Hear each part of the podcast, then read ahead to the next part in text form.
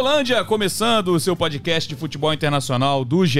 Eu sou o Thiago Benevenuti e hoje falaremos de dois times específicos que na temporada passada a gente apontou como fortes e de certa forma eles decepcionaram. Vamos falar de Paris Saint-Germain e Manchester United. O que esperar desses times para 2022, 2023, com o que a gente tem até agora de informação sobre janela de transferências e como eles estão agindo no mercado. Antes de apresentar os participantes de hoje, eu lembro também que a gente está no blog Gringolândia e no Twitter, arroba GringolândiaGE. Lá você pode mandar sua corneta, sugestão de tema, etc. Você também pode nos ouvir nos diversos aplicativos do mercado e se inscrever para ser notificado quando uma edição sair do forno. Então comigo nessa aqui hoje, presencialmente, equipe completa aqui na redação da Globo, Felipe Schmidt e Rodrigo Lois. E para a primeira participação de cada, eu já vou lembrar que no início da temporada passada, a gente fez aqui no GE um avaliador de elencos, visando 2021, 2022. Felipe Schmidt, você já está com um sorriso irônico aqui do meu lado, porque você não estava na editoria naquele momento, então você pode cornetar à vontade. Tem total liberdade. Só para contextualizar, naquela ocasião a gente fez pontuações, a gente selecionava um determinado número de jogadores de cada elenco e ia avaliando como craque, como bom jogador, joga muito. Você está acostumado a ver aí no Campeonato Brasileiro, por exemplo, desse ano já tivemos esse esse recurso e a gente vai fazer para a próxima temporada também. Só que o momento agora é de cornetar, Schmidt. Paris Saint-Germain era o primeiro, Manchester United o segundo, muito por conta da empolgação de Messi e Cristiano Ronaldo nessas mudanças que movimentaram a última janela, mas já solta sua corneta aí. Tudo bem, cara? Tudo bem? Boa tarde, Bené, Lois, muito bom aqui estar com vocês aqui pessoalmente. É sempre, sempre rende mais, né? Você já percebeu o meu sorriso irônico. Eu vou, eu vou, vou resumir minha corneta duas palavras. Ah, pode ser? Pode. Maguire, craque. eu vou me justificar, porque eu, eu, participei dessa, dessa avaliação e quando a gente colocava craque, é, essa palavra ela é muito forte, principalmente para quem joga atrás, né? Quando a gente pensa em craque, a gente pensa no camisa 10, no, no jogador mais mais mágico, mas o craque a gente colocava para o top de linha de cada posição. Naquela época, a gente imaginava o Maguire nesse sentido. Hoje em dia não dá mais, né, Lois? Muito pelo contrário, tudo bem, cara? Fala Bené, fala Felipe, um abraço também para todo mundo que está acompanhando mais uma edição do Gringolândia. É, a situação do Maguire como craque, eu confesso que eu fui contra. Provavelmente fui voto vencido. Aí, ó, tirando o cavalinho da chuva. Mas devo ter colocado alguma besteira nesse avaliador de elencos. Mas só é importante a gente frisar que o avaliador ele foi ali no final da temporada 2020-2021. E o United ele fez uma boa campanha na Premier League, por exemplo, que ele terminou em segundo lugar. Ele foi semifinalista da Copa Liga Inglesa. Ele chegou na final da Liga Europa ele contratou o Sancho, o Varane, o Cristiano Ronaldo, então existia sim uma grande expectativa que foi bem frustrada. E eu acho que é muito isso. Eu acho que, na minha opinião, a culpa não foi da editoria de futebol internacional, mas foi dos dois times, do United e do Paris Saint-Germain, que decepcionaram muito na temporada passada. É isso, em, em, comum a gente vai falar, a gente vai começar falando do PSG, mas só para dizer, em comum teremos novos trabalhos de novos treinadores começando nessa temporada, é uma repaginada no elenco também nesses dois clubes. Vamos falar então do PSG primeiro. O PSG que naquela ocasião desse avaliador de elencos ainda tinha o Di Maria, claro, a empolgação por, pelo Messi chegar para jogar com Mbappé e Neymar era, deixa eu ver aqui se eu acho mais algum craque. Sérgio Ramos apontado como craque com justiça, Quase porque é, chega, né, depois de, depois da saída do Real Madrid por fim de contrato, mas chega com o status de um dos melhores zagueiros do mundo, mas não aconteceu. Esse tipo de coisa a gente não consegue prever, obviamente.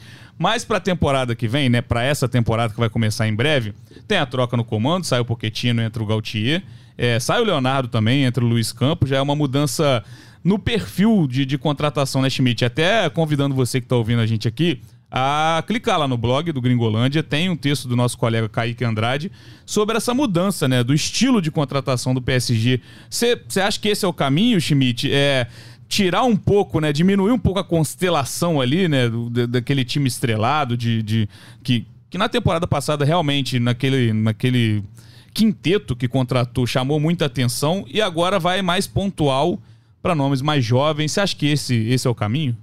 Cara, eu, eu, eu tô bem otimista assim com o PSG por tomar esse caminho. Eu acho que era o que era, era o necessário mesmo. O PSG tá aí há anos empilhando o medalhão e, né, praticamente não sai do lugar. É, eu acho que assim, os três reforços até agora, que é o Vitinha, o Ekitike e o Mukiele, é, você vê assim, são jogadores jovens que já têm uma certa experiência em alto nível na Europa, né? O Vitinha é, era um dos principais jogadores do Porto, o Mukiele estava lá no, no, no, Leipzig, o Ekitike foi um dos melhores atacantes assim em termos estatísticos do campeonato francês, então assim, é, não são famosos, mas já tem um certo rendimento eu acho que é o, é o melhor caminho. São todos jovens, né? São, é, são todos de um, de um outro perfil. E eu acho que vem muito do Luiz Campos isso, né? O Luiz Campos é um diretor português que montou o elenco do Lille, que foi campeão francês há duas temporadas atrás, né? Ganhando o PSG, que já é um feito enorme, com o Gautier, inclusive. É... Então, acho que já, já é um pouco o dedo, assim, do, do, do Luiz Campos em relação ao Leonardo, que acho que já tinha esse, esse perfil mais mainstream, né? O Luiz Campos é mais underground, de repente. Aquele football manager. É, é isso. É, são Se estilos engano, completamente diferentes. O Luiz Campos não foi também o que montou o um Mônaco campeão há algumas temporadas atrás? Sim, e que revelou muita gente, né? É isso. Quando o cara é pedra do sapato do, do PSG por duas temporadas, os caras olham, é, ó. É a filosofia do Bayern de Munique, é. né? vamos trazer o cara, tá incomodando a gente. E só pra pontuar aqui, que o dinheiro ainda está sendo gasto, né? Não, não, não significa que é, existe uma redução tão brusca assim de gastos, porque se a gente olhar aqui, estou no glorioso Transfer Market aberto aqui na minha frente, é 91 milhões e meio de euros gastos nessa temporada, mas aqui contabiliza o Nuno Mendes, que era um empréstimo com, né, que agora o PSG está exercendo a compra. O Vitinha custou 41,5, é o mais caro. Mukiele 12 é, de euros e o Ekitike a princípio empréstimo também com opção de compra, né? E se eu tiver errado, me, me é corrija. E tem um detalhe também, assim, a gente vai acompanhando. Por exemplo, o PSG também queria o Scamaca, da, da Itália, né? Que acabou indo pro West Ham. Só que o, eles, não, não, eles não esticaram a proposta também. Eu acho que o, o PSG tá tendo essa postura também de. Num, também não. Tem muito dinheiro, mas não tá gastando à toa. Tipo, tá negociando ao máximo. O Renato Sanches, que é um cara que tá para acertar também, que é o meio É verdade, bem lembrado. É, ainda não acertou porque estão ali esticando a corda. Então, assim, é, eles estão gastando, mas então, assim, também é jogando dinheiro avanço, né? É, Acho é. que é uma postura importante, é, até questão de fair play financeiro, né? Fatalmente em algum momento Muito pode, por conta também da renovação do Mbappé. Exato. A renovação é, do Mbappé, né? É, ela no orçamento ela é contabilizada é. como uma, uma, contratação bombástica, Mas né? Três contratações. é. O maior salário do futebol mundial, deram, né? Deram um catar inteiro pro Mbappé. Exatamente. Ô, Lois, é, desse, dessas contratações, pode até incluir o Renato Sanches na sua análise, né? Porque não está oficializado, mas é uma coisa que pode acontecer se você quiser incluir. Você acha que algum desses chega para ser titular? Lembrando que as perdas do elenco do, do, PSG, o Di Maria saiu, né? Foi homenageado até, mas o clube optou por não renovar. E tem uma barca montada de jogadores que nem foram para essa turnê no Japão. Caso do Rafael Alcântara, o Hinaldo, que aí sim, uma grande decepção da última temporada, porque chegou também naquele, naquele pacote de contratações. André Herrera, Draxler, Kurzawa, são esses jogadores que não foram ao Japão e que devem ser negociados. Lembrando que o Paredes é alvo da Juventus também e pode sair em breve. É, nessa balança, Lois, esses que chegam, algum chega firme para brigar por vaga no time, na sua opinião? Ah, Bené, acho difícil de comentar agora ainda, porque o Ekitike e o Mukiele, eles já acabaram de chegar, né? Eles Sim. acabaram de fechar a contratação e tal. E o Vitinha, por exemplo, ele começou, eu acompanhei todos esses amistosos que o PSG fez no Japão é, e também o amistoso anterior. Desses quatro amistosos que o PSG fez até agora, o Vitinha ele começou em três. Então, assim, ele está tendo oportunidade para começar, para jogar. Pelas adaptações que o Gautier está fazendo no time, eu acho que ele briga por uma condição de titular. Se ele vai ser titular absoluto, como é a situação, por exemplo, do Mbappé, do Neymar, eu acho bem difícil. Eu acho que não. Mas é um jogador que vai brigar pela condição de titular. Os outros acho que são muito jovens. A disputa, por exemplo, aqui de que ele é atacante, então acho que no ataque não tem espaço. Acho muito difícil dele conseguir uma vaga de titular. E o Mukiele também acho difícil também ganhar a vaga em relação ao Hakimi, que foi uma das contratações badaladas da temporada passada. Ele pode não ter jogado tanto quanto jogou na Inter de Milão, mas acho que ele fez uma boa temporada e é considerado uma peça importante. Então acho que só o Vitinha mesmo. O Concorda, e... Schmidt? O Ekitike tem uma coisa assim, que ele tem um perfil parecido com o do Scamaca, né? jogador mais alto, centroavante. Eu acho que é mais uma Pode ser uma alternativa, né? Exatamente, é uma, assim, uma, uma opção meio que estratégica ali para determinados tipos de jogos. Eu acho que é, o Kitike é mais isso. O Mukiele, ele, ele joga de lateral de zagueiro, joga ali também, bobear ali no meio campo. Então acho que é mais para dar mais versatilidade também e pro, pro time, né, pro Gautier, que propriamente chegar. Eu acho que o Vitinha tem mais essa, essa condição, como o Lois falou. Só que é uma briga meio forte ali no meio, porque pelo que a gente viu nos amistosos, né, Lois, o Gautier tá pensando num 3-5-2. É, basicamente são, são dois meias, né, só. Então tem, pô, tem o Verratti, tem o Vitinha, tem quem mais? É, Danilo. eu pelo Danilo pelo Gueye. É, eu acho que pelo desenho ali, eu acho que vai ficar muito o Verratti mais alguém. É. Só que o Verratti se machuca muito. A gente já vem acompanhando isso temporada passada, foi assim antes. É um jogador que se machuca bastante, então acho que vai sempre ter uma posição ali em aberto no meio-campo. Acho que é o Nuno Mendes e o Hakimi de cada lado e mais uma opção ali no meio. É, aí o Neymar fazendo um papel de meia, alternando com o Messi e o Mbappé mais destacado. Só que foi interessante acompanhar nesses amistosos a movimentação dos três, do Messi, do Neymar e do Mbappé. Ah, um flutuando bastante. Acho que o Mbappé que ficava mais isolado pelo lado esquerdo, mas o Messi e o Neymar trocando bastante de posição. Mas eu considero que o Vitinha está na briga. Tem outras opções, dependendo do perfil né, do adversário que vai ser, se exige um time um pouco com característica mais defensiva ou não, mas acho que o Vitinha está na briga. Ó, eu vou pegar aqui, eu vou nesse momento pegar para colocar em ordem o que a gente fez no avaliador do ano passado e vou botar vocês na roubada de de já dar um spoiler, assim, não da posição do PSG, que isso vai ficar mais pro final da nossa conversa aqui no podcast. É, mas, por exemplo, bola de ouro, a gente tinha três. Bola de ouro é o.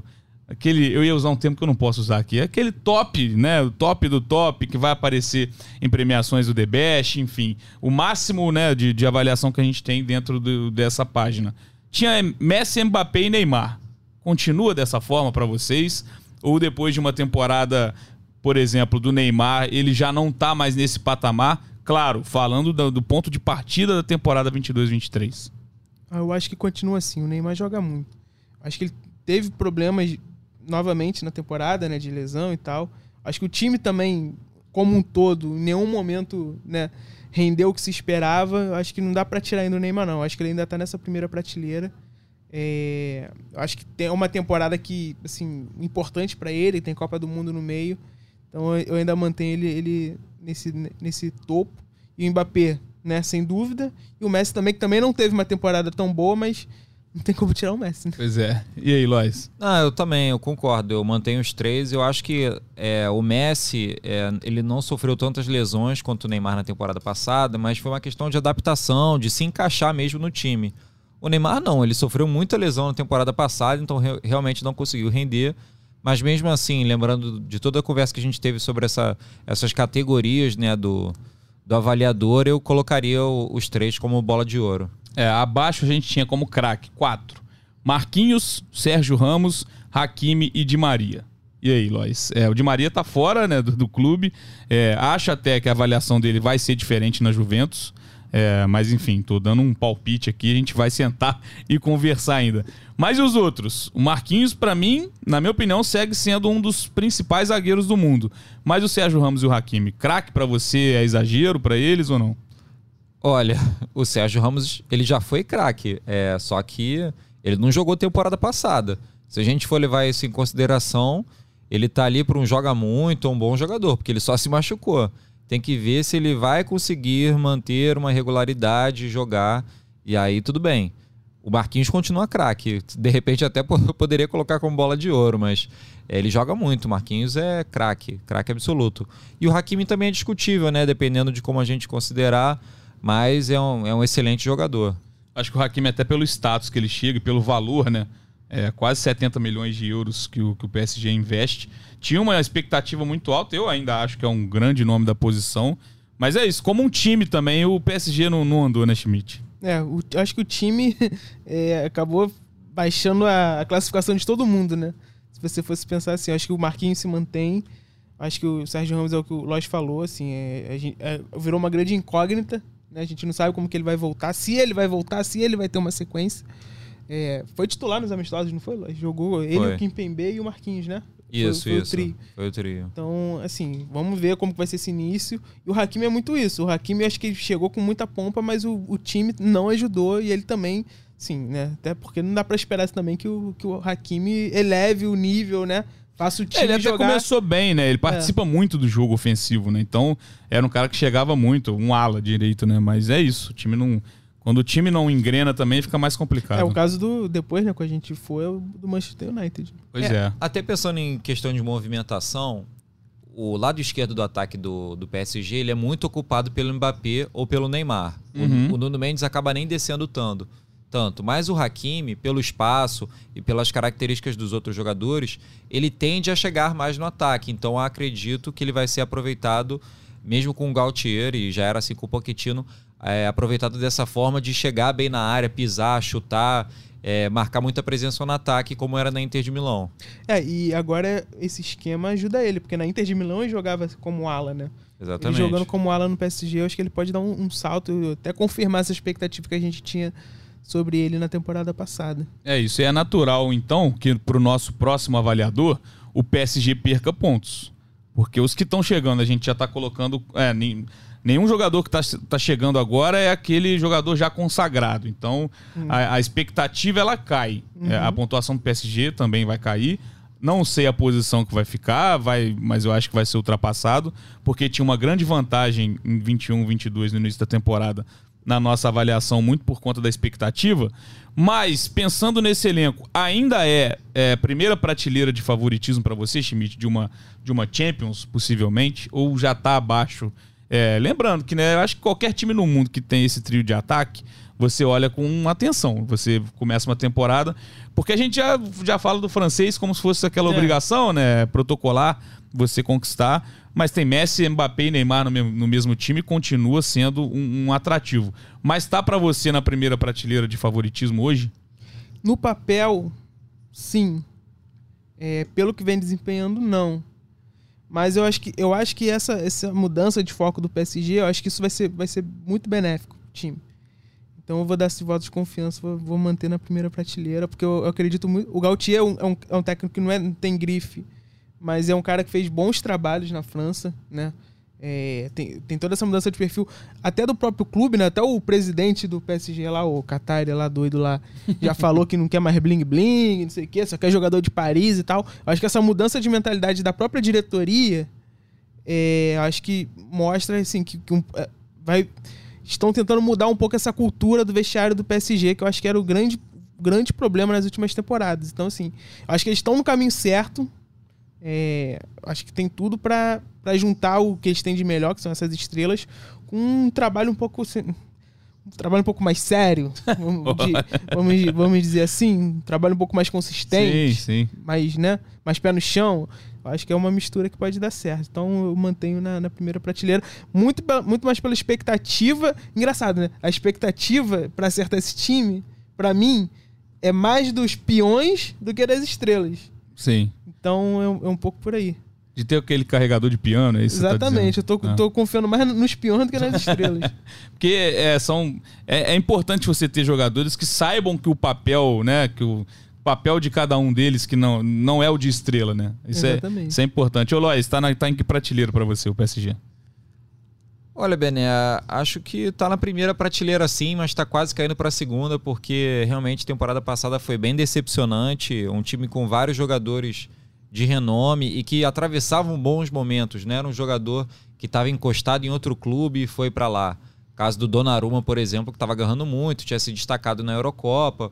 Ele acabou falhando ali no, no confronto contra o Real Madrid na Champions League, mas no geral ele fez uma boa temporada, né? Agora o Wijnaldum, que vinha bem, jogou nada no, no Paris Saint-Germain. Pra e- esquecer e- completamente. Pra né? esquecer, muito decepcionante. O Sérgio Ramos, então, nem jogou. É, então você tem ali. Eu tenho as minhas dúvidas, sabe? Eu não sei se vai ser o Gautier que vai dar jeito nesse time. Como o, Felipe lembrou bem, ele tem um histórico já bom de trabalhos na França. Ele não pegou nenhum time com tantas estrelas, e estrelas no sentido mais amplo que a gente queira é, entender isso, como esse Paris Saint-Germain. Vai ser um grande desafio. É, tem essa mudança também do Leonardo saindo e o Luiz Campos assumindo. É, você tem um respaldo lá de cima da, desde os proprietários do clube querendo mudar a filosofia, ser um trabalho mais sério, mais pés no chão. Agora tem que ver a realidade do dia a dia, né? Até que ponto isso vai interferir no dia a dia ou quando as competições ficarem mais acirradas, é, os momentos ficarem mais críticos, porque é possível que o PSG oscile, como aconteceu nesses amistosos. É, o PSG, é, nesses quatro amistosos, ele fez 13 gols e sofreu 3. Foram três jogos contra equipes do Japão e, na minha avaliação, vendo os amistosos, tudo bem, são amistosos, mas alguns problemas que podem virar problemas bem maiores em confrontos de Liga dos Campeões, como uma linha de defesa muito alta, deixando muito espaço. Então, tem que ver os temos que ver os ajustes que o Gautier vai fazer e como é que vai fazer essa gestão de elenco com tantas estrelas. Lembrando que o Gautier, até onde eu me lembro, não pegou nenhum elenco já com estrelas consagradas. Os trabalhos anteriores vieram a ter estrelas, né, jogadores que se destacaram ao longo do trabalho dele depois, mas elas já não estavam consolidadas. É, e lembrando também que essa temporada ela é completamente atípica porque tem a Copa do Mundo no meio, então pode muito bem a gente, a, a gente observar um início de temporada muito bom de alguns times e isso não não acontecer em janeiro do ano que vem, por exemplo, numa retomada né, de, de temporada. Essa quebra no meio é total novidade é, no futebol europeu. A gente está mais acostumado a ver isso aqui no, no, no, Brasil do que eles lá. Mas enfim, a gente está analisando uma expectativa geral. Mas você tocou no ponto do, do Donnarumma, só para fechar é, o tema PSG. É, no nosso avaliador, ele e o Navas equilibrados naquela ocasião. Os dois como joga muito. É, e realmente foi uma briga por posição. Uma pergunta rápida assim para vocês. Schmidt primeiro. É, dá para falar quem vai ser o titular dessa temporada? É importante o Gautier definir esse número um da posição? Eu acho, eu acho que tem que dar é, lastro pro Donnarumma. Um goleiro muito novo, já mostrou muito, mas eu acho que ele tem que ter essa sequência, sabe? O Navas acho que é um bom reserva. Uhum. Ele é um goleiro mais experiente, acho que todo elenco precisa de um goleiro um pouco mais experiente como reserva. Mas eu acho que essa, essa disputa, para mim, eu acho que já não, não faz sentido. O Pochettino não definiu isso durante é. boa parte da temporada. Acho que faltou isso também, né, Lois? Não faz sentido. Né? Ah. ah, faltou, faltou. É difícil, né? Porque é uma posição muito particular, a de goleiro tem algumas características dela que são muito singulares, então eu acho que, obviamente, todo jogador quer jogar o tempo todo, mas acho que isso faz muita diferença para o goleiro. E eu concordo totalmente com o Felipe. Acho que chegou o momento do Donnarumma e o Navas já prestou pô, excelentes serviços para o PSG. Quando ele entra, ele vai bem, mas acho que é o momento agora de consolidar o Donnarumma. É isso. Passando então do PSG para o nosso segundo colocado, do avaliador de elencos passado, o segundo colocado em todo o continente, que foi nem não ficou nem no G4 do inglês.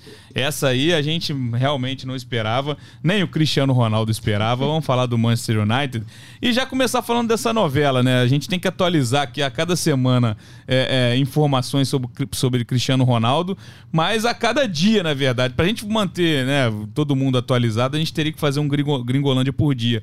Lois, o que, que, dá para imaginar hoje do Cristiano Ronaldo? A gente teve é, informações de que ele teria conversado com o Ten Hag, teria tava tudo ok, mas é, a imprensa europeia já coloca ele com um pé e meio fora do, do Manchester.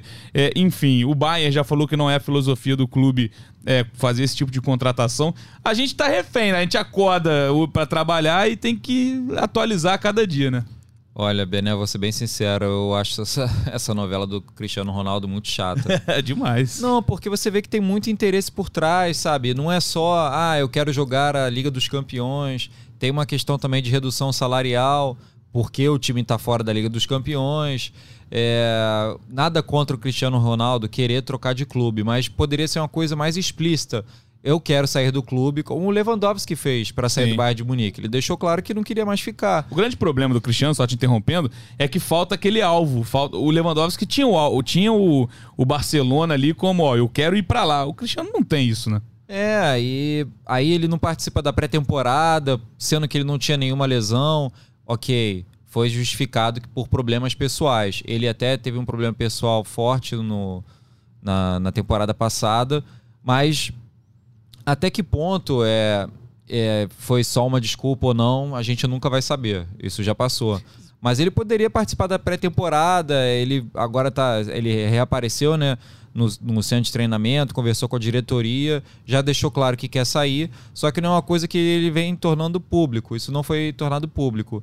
E as especulações em vários clubes, isso tem muito a ver também com o, a atuação do Jorge Mendes, do empresário dele. A gente está falando de um dos empresários mais conhecidos e de maior influência no mundo. E ele foi no Chelsea, foi em vários clubes, digamos, bater na porta, né? Ver se consegue tirar o Cristiano Ronaldo do Manchester United, mas eu confesso que eu acho que ele vai acabar ficando. E eu acho que isso vai dar dor de cabeça ainda por um bom tempo. É, e, e só para pontuar, a gente falando aqui do avaliador, ele era o único com o status de bola de ouro do elenco do United. Então a permanência ou não dele guia muito para para saber que lugar que o clube tá né, né, nessa, nessa lista, nessa ordem de, de favoritos para uma. O, o, United não tá na Champions, né? Mas para favoritos, enfim, a Premier League, a competições continentais, né, Schmidt? Aí eu vou lançar uma polêmica. Hein? Ih, mano. Vou lançar uma polêmica. Hein? Dá manchete pra gente. Cortes do Gringolândia, a gente vai abrir o canal. Será Cristiano Ronaldo ainda um bola de ouro? É uma boa pergunta. Eu, como apresentador, quero saber de você. Eu tenho dúvida. Eu tenho dúvida. Porque, assim, um bola de. A Abraço loja... pra Jorge Natan nesse momento. É. Jorgito, Jorgito, sem, sem maldade. É porque, assim, eu, eu acho que ele é um espetacular. Sensacional. Mas gente, é, qual é a lógica quando tem um bola de ouro disponível no mercado? E ninguém querendo. Ninguém querendo. assim, tem alguma coisa errada. Sim. Né? É, e, e, os clubes vão, vão a público dizer que não, a gente não quer o Cristiano Ronaldo porque ele não se encaixa. O Bayern fez isso, o Chelsea, de certa maneira, fez, né? Isso. É, teve mais um PSG, né? Parece que teve, uhum. foi oferecido lá, não, não rolou. Porque, realmente, Cristiano Ronaldo não tem nada a ver com o que o PSG está construindo. É, assim, então. Ele, é, tem se falado no Atlético de Madrid que já não é primeira prateleira.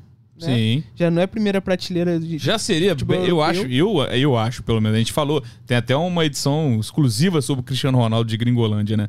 Muito estranho o Cristiano ir para um rival do Real Madrid. Eu, eu acho, pelo menos. Eu não sei. O Atlético de Madrid é rival do Real ah, Madrid. Ah, pra, é, vale, outra polêmica, pra torcida vale, do Real Madrid vale, é, cara. Vale a questão, assim.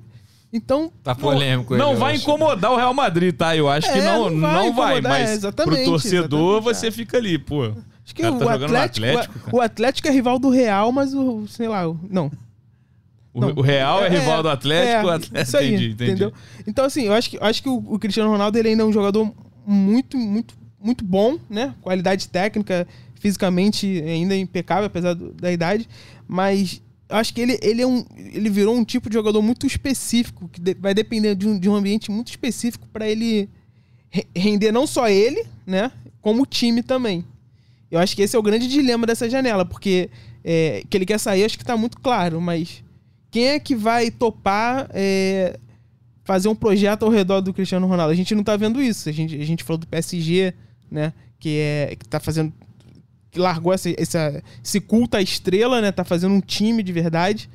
É, então é difícil isso.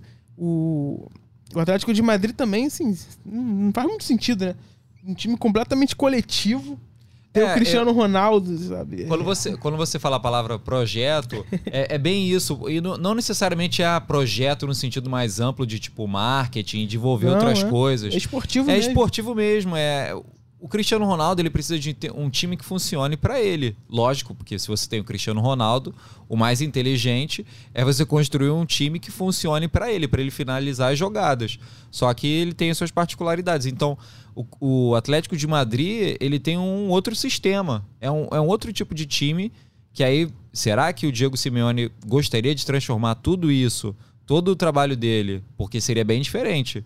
Sim. O, o que a gente conhece de time do Diego Simeone para um time com o Cristiano Ronaldo. Inclusive o Atlético meio que se embolou quando tentou dar um passo a mais, né? Sair daquele, daquele estilo muito, muito negativo, muito defensivo.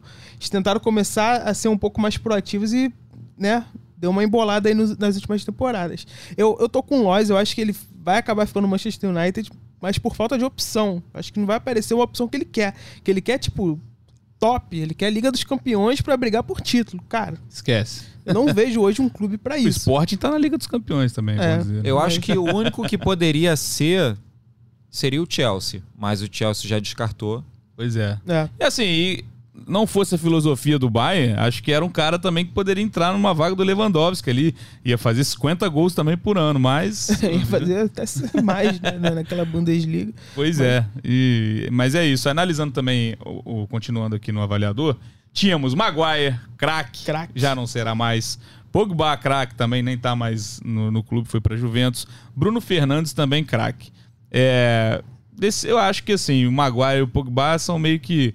Vocês discordam que caíram já de, de nível? Pô, é, é complicado, porque eu acho que o Pogba joga muito. Ele é, É. Muito, muito habilidoso, muito talentoso. Só que a gente esperava que ele rendesse um pouco mais no United, né? Pra mim ele é craque, só que se eu for avaliar a temporada passada, ele não é mais Ele craque. tá muito inconstante, né? Assim, ele não É. consegue mais ter aquela, aquela consistência de atuação. Teve muitos problemas físicos. Já se machucou agora. já se machucou de Juventus, novo. então, é, assim- e, então, e além é, é isso, além das lesões que ele sofreu, às vezes ele não joga, o técnico deixa ele no, no banco, ele nem entra. Às vezes ele entra e joga bem uma parte do jogo e depois outra e depois não. Então é muito inconstante. E para um jogador, se fosse um inconstante com 20 anos, 21, é da idade, você entende. Agora, nessa idade que ele já tá, Pois é, né, e o United para essa temporada já tem é, confirmados, inclusive recentemente, Lisandro Martinez, zagueiro, Malácia, lateral esquerdo, e o Eriksen, meia. Chegam, quais, quais desses ou qual desses é, você acha que chega para brigar por vaga no time titular, o Schmidt? Nenhum. Nenhum. E eu vou falar Cravou, mais. hein? E eu vou falar mais. Assim, é- vai, sair, vai soar um pouco contraditório. A gente tá elogiando o PSG, né? Ah, Tá fazendo um trabalho sério e tal, buscando jogadores né, não, não muito badalados. Mas, cara, o Manchester United, pra mim, tá sendo um exemplo de como não é só pegar também jogador desconhecido. uhum. Sabe? Eu acho que tem que ter um, um método ali. E o, o Manchester tá fazendo uma coisa que já aconteceu várias vezes em vários outros clubes e eu acho que nunca deu certo. Que é pegar o técnico novo que tá vindo, que é bom, mas também não é nenhum, né? Não é nenhuma garantia Ainda de tá sucesso. se provando também, né? É, é Vai se nenhuma provar num- num- numa nova liga. E aí tá. E aí tá. O cara tá indicando só jogador da Holanda. É o Martinez do Ajax, é o Malácia, que era não sei da onde. Do Tá, pare... tá parecendo o Ney Franco, quando foi pro Flamengo, trazendo os caras Minhoca, patinga. é. eu pensei a mesma coisa, Cara. a mesma coisa. Ó, mas um, um que pode vir da Holanda e melhorar o elenco é o Anthony, por Anthony, exemplo, tudo né? bem, tudo Aí bem. sim seria, mas também não vai ser fácil. É, então, o... quantos do Ipatinga vin- vingaram no Flamengo? Eu acho que teve um lá que ficou até o fim do ano lá, fez uma graça, mas, pô, entendeu? Assim, eu acho, eu acho muito. E aí mostra um pouco como, ainda, como o Manchester ainda é uma zona, né? Ainda não. Que, tipo, eles estão apostando tudo no técnico. Pode dar muito certo. O técnico pode realmente ser um fenômeno, acertar, né, todo mundo e. e... Coisa, mas, cara, eu acho que a chance de, disso dar, dar errado é muito grande. Eu acho que muito dessa vontade do Cristiano Ronaldo sair parte disso. Que ele tá vendo os caras assim, cara, os caras estão entregando o clube pro técnico aí, do holandês, que, pô, sabe? Ele Quem é esse cara? É, aliviou pão? a folha, eu é. diria. A- a- Eu já, acho. Já, já sentou na janela, pô. O cara já chegou e já sentou na janela. Mas, por exemplo, dos que saíram, você, você discordou de algum? Não. Nessa, nessa pegada de aliviar a folha, de Acho que rejuvenescer fa- elenco. Acho que todo mundo ali, Sim, pelo menos é a minha é. visão, né? Acho que- Cavani, Pogba, Matite. Faz sentido. O problema é essa Mata. reposição. E aí, e aí você vê a diferença, né? Acho que a, a diferença que um diretor de futebol faz, né, Lois? Por exemplo, o PSG trouxe o Luiz Campos, que é um cara pô, que tem um método, tá trazendo os caras ali é, que fazem sentido trazer, né? Que tem tudo, tudo toda uma, uma, uma base para aquilo. E o PSG tá lá. E aí, ô Ten Hag, traz. Quero um lateral. Fala aí um lateral. E, ah, traz o cara do Feyenoord. Ah, agora vamos um zagueiro. Ah, eu quero o cara do Ajax. Assim, sabe? Não me parece que tem um método. Mas, por exemplo, mas por esse, por esse lado de serem indicações dele, é, de jogadores que ele conhece, nem assim você acha que eles chegam para ser titulares? Não. Eu acho que, assim, é, hoje futebol, cara, é, tem um departamento de scout por um motivo. Acho que, não, Uhum. acho que não existe mais um, um futebol de alto nível é, se basear em indicação de técnico. Acho que isso não existe mais. Até porque técnico é demitido daqui a três meses. Não existe isso. Lá, então, a chance Pô, é enorme, né? Não, é. O United, que durante né, anos e anos teve um, Exatamente. Né? Nesse período agora também não, não- É. ninguém, ninguém se firma, né? Isso aí não é, não é exclusividade do Brasil. Então, É. assim, é, eu, acho, eu acho muito. Pra mim, tá muito preocupante esse mercado do, do Manchester. E nesse sentido, eu dou, dou razão até o Cristiano Ronaldo. Acho que ele tá vendo que o- não vai melhorar nada, é melhor ele meter o pé mesmo antes que se queime mais. Ô, Lois, imagina a quantidade de clique que não ia dar. É, opinião, tem Hag é o novo Ney Franco. e aí? Pô, cara, vou fazer, hein? Vou fazer, hein? Mas o, o Schmidt tocou bem num ponto, porque, por exemplo, o Lisandro Martinez. O United precisava de zagueiro? Precisava. É. Pra gastar o que, o que gastou, né? Deixa eu até pegar aqui. Não, o, ainda tem isso. Gastou o valor. bastante. Ó, Varane. o Lisandro Martins, Varane- 57 milhões de euros. Varane, Não é bom, jo- coisa. bom jogador, não jogou tão bem na temporada passada, como se esperava, mas bom jogador, titular, certo? Maguire e crack. crack. Maga- Maguire, Macraque. Ma- Macraque. É, o Bailey também eu, eu considero um zagueiro bom, razoável para Uhum. futebol inglês e tudo mais. Então, ainda tem o Lindelof, então não era uma prioridade. Então você já começa por aí, Talvez pô, se fosse num, num preço, esquema né? de. É, se fosse um empréstimo, talvez, um valor menor, se estivesse descobrindo um jogador para chegar aos poucos. Mas é isso, é um valor muito alto, né? O, o PSG que a gente falou não pagou isso nem ninguém na, na- nessa, para essa temporada. E assim, pra- Não era necessidade, cara. E, e, pô, era muito melhor ter investido num- numa posição no meia ou no meia atacante. É, lateral esquerda também não acho que era uma necessidade. Contratou o Malásia do Feyenoord, mas tinha o Alex Telles e o Schock. São bons jogadores. Você não precisa ter um terceiro. Você até poderia ter um terceiro jogador, mas de repente você aproveita um garoto da base para ser o terceiro lateral esquerdo. O Eriksen, o Christian Eriksen, eu acho um bom jogador para você ter no banco. Não É, para você não, não vai mudar nada, é. Eu acho ele um bom jogador. Ele teve uma passagem é, de altos e baixos ali na Inter, teve problemas lá também na pandemia. Mas eu acho ele um bom jogador para o campeonato inglês, para a Liga dos Campeões. Acho um jogador, pô, jogador de seleção, uma seleção boa que é a Dinamarca, não uma seleção que vem fraca para a Copa do Mundo. Então eu acho que é um bom jogador para você ter ali como reserva para o Bruno Fernandes ou para uma outra posição, para um, um outro nome. Mas eu acho que você tinha que ter um outro meia ou um outro atacante. Eu acho que essa carência ela não foi atendida. Eu acho que volante também, né? Acho que um primeiro volante também ali, eu acho que pra jogar junto com o Fred, eu acho que seria até É, tem, eu, eu confesso que eu gosto do McTominay, não acho ele um baita Uhum. volante, mas eu acho que é um cara que compõe ali com o Fred. Mas é isso, é, por exemplo, com o Fred eu acho que você já tá bem guardado. O Va- Van de Beek não rendeu nada, poderia ser para um volante, mas assim, né, era uma outra opção. Só que foi atrás de umas peças que eu não vejo necessidade. Não, e assim, o, o Lisandro Martinez também não é nenhum, assim, não é nenhum fenômeno no Ajax, né? Não é, não é como se fosse ter, ter ido lá contratar o Delight quando, de- quando o Ajax, né, voou. Exatamente, exatamente. É assim, não- eu não vejo nenhum desses mudando o patamar do, do Manchester. Um De Jong, você acha que mudaria? Eu acho, acho que mudar Que não o- tá querendo, né? Tem É, toda é, essa questão vai, de. vai chegar numa preguiça, vai chegar numa preguiça Tá danada. querendo incomodar o Barcelona. mas tá acho aqui- que, tá mas eu acho que ele se já livrar, seria né? uma contratação que faria mais sentido. Como, Aham. do jeito Muito que o mais, falou. muito e, mais e- sentido. e em busca de, um, de ter um protagonista que pode não ter nem o Cristiano Ronaldo, mas para caso ele fique, a gente tem o Bruno Fernandes. Vocês ainda têm esperança no Sancho ter, do Sancho ter esse papel lá dentro? Ah, protagonista eu não sei. Mas é um ótimo jogador. Pô, ele, ele saiu do Borussia Dortmund com excelentes números e fazendo grandes atuações. Ele tava como joga muito no nosso, no nosso anterior, que é aquele terceiro patamar, né? Tem o bola de ouro, o craque e o joga muito. Ainda não dá pra subir, né? Tem que provar não, ainda. não, ainda tem que render no campeonato inglês É. e nas competições é, continentais. Mas é um excelente jogador. É um, é um- ou muito bom jogador, né? Ele, ele- acho que ele é muito assim, o que ele pode vir a ser, né? Acho que o Sancho é muito É isso. expectativa, É mais do que expectativa. qualquer outra coisa. Pode Se ser ele- que ele tenha uma temporada, né, que ele dê esse salto, que eu acho que ele tem potencial pra isso, mas esse salto ainda não aconteceu. Pré-temporada dele foi boa, né? Meteu três gols, mas aí o Martial também meteu três gols, então... Se ele Fica ali. repetir um desempenho parecido com o do Borussia Dortmund, já tá ótimo. Sim, Uhum. Já, já sobe o nível. Não tô pedindo pra ele assumir a responsabilidade do time, jogar muito, decidir jogos contra Chelsea, City. Não, tô falando. Se ele repetir um desempenho parecido com o do Borussia Dortmund, já vai ter valido a pena, já dá pra considerar ele um, um ótimo jogador. Eu acho que o Manchester ele tem muito jogador assim de qualidade que ainda não rendeu, né? Eu acho que isso faz, mu- faz muita diferença. A gente tem o Paul Sancho, o Bruno Fernandes.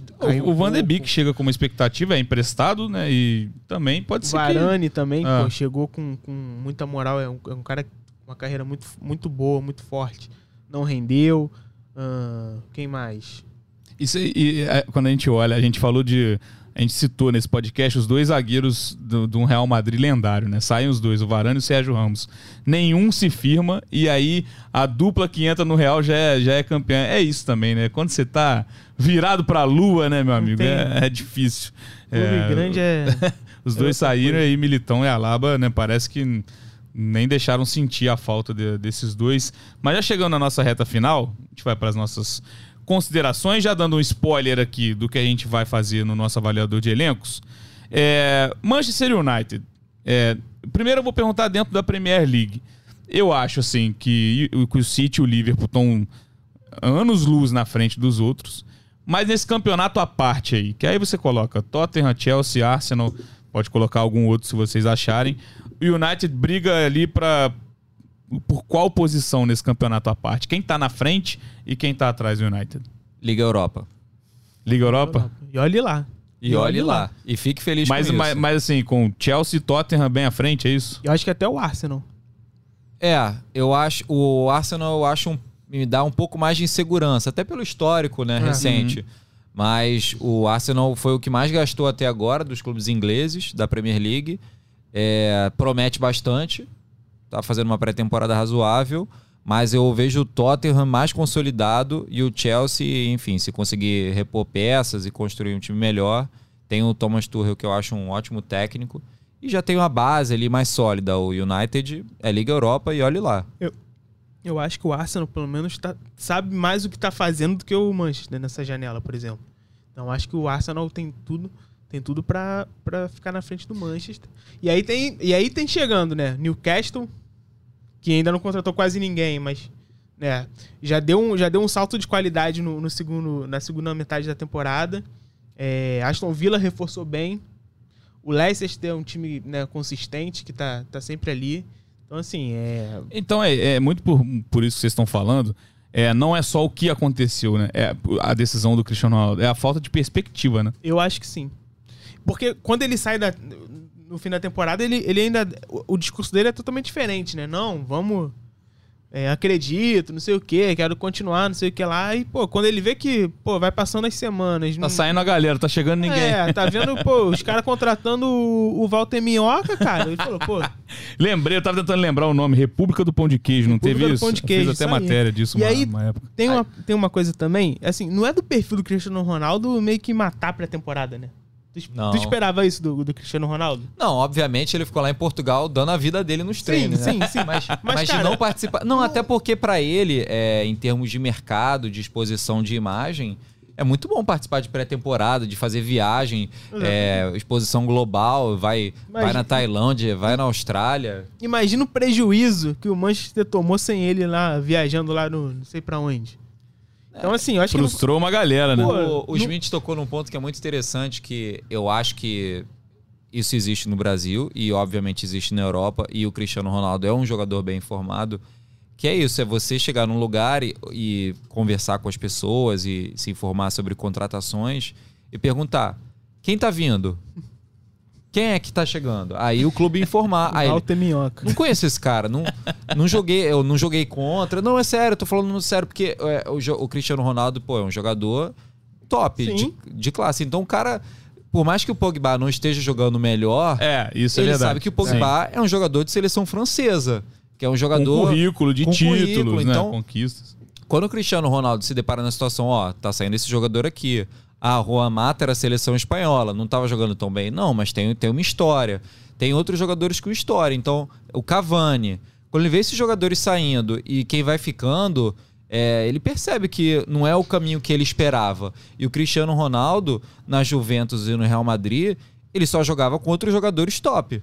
Que era, era o melhor time do país, né? É, Nos dois. Talvez agora, se ele tivesse na Juventus, ele estaria mais animado com o É, Di Maria e, é e verdade. Pogba chegando é, para né, pra ter essa função aí de jogadores mais renomados, né? Até a gente falou da Juventus no, no último podcast. É, então o Cristiano Ronaldo ficando vai ser um Noé, né, o, o Schmidt? Você pega a referência, não? Não é? Noé? Depois eu vou te explicar, porque Ah, eu não sei se pega mal. Cristiano Ronaldo vai que ele tá ouvindo aqui o Gringolândia. Mas e o PSG? A gente falou do PSG no início. É, no geral do, do avaliador de elencos, é, dá pra colocar quem na frente do PSG agora, né? Pra, pensando na temporada 22-23. Quem que vocês dois colocam, ó? Esses elencos são. é, dá pra cravar que são melhores que o PSG. City. E Liverpool? É. Só esses dois? Só. Mas já é uma queda, né? O PSG sai de primeiro pra terceiro É. e o United saindo de segundo pra sei lá o Não, quê, é assim, oitavo. Aí, a é. gente, aí a gente vai correr o risco também de cometer o mesmo erro da temporada passada. Mas o Não, mas Barcelona. aí- O Barcelona. Pois é. A gente não sabe nem se eles vão inscrever os caras, né? É, vamos esperar pagar a continha ali. Mas no papel, pô, o Barcelona tá montando um time massa. Lewandowski, Rafinha, Koundé. É, e tem coisa pra acontecer ainda, É. né? Janela tá aberta. Mas, amigos, é isso. Ótimo podcast. Alguma coisa a mais? Alguma consideração final? Vai sair o texto do Ney Franco aí, ô Schmidt? Pode- vai, pode- vou, vai, vai sair. Aí, aí, aí sabe o que vai acontecer? O Manchester United vai ganhar Vai voar. 15 jogos Golear o seguidos. Liverpool, aí vai é. estar lá, o print. Eric Ten Hag, o novo Ney Franco. É, eu que tô com essa mania. Eu escrevi que eu queria a final Klopp e Guardiola, deu no que deu. Eu falei que o PSG tava reunindo o melhor de cada geração, deu no que deu. Vou ficar quietinho pra essa É, temporada. Lois, Melhor, melhor pegar leve. Ah, a consideração é que a gente tem nesse fim de semana a Supercopa da França e Supercopa da Alemanha também. Então já é o começo oficial de temporada para dois times relevantes né, no cenário europeu, que são o PSG e o Bayern de Munique. a gente fica de olho então. Podcast Gringolândia volta na semana que vem. Podcast tem edição de Maurício Mota, coordenação de Rafael Barros e gerência de André Amaral. Tamo junto e até a próxima.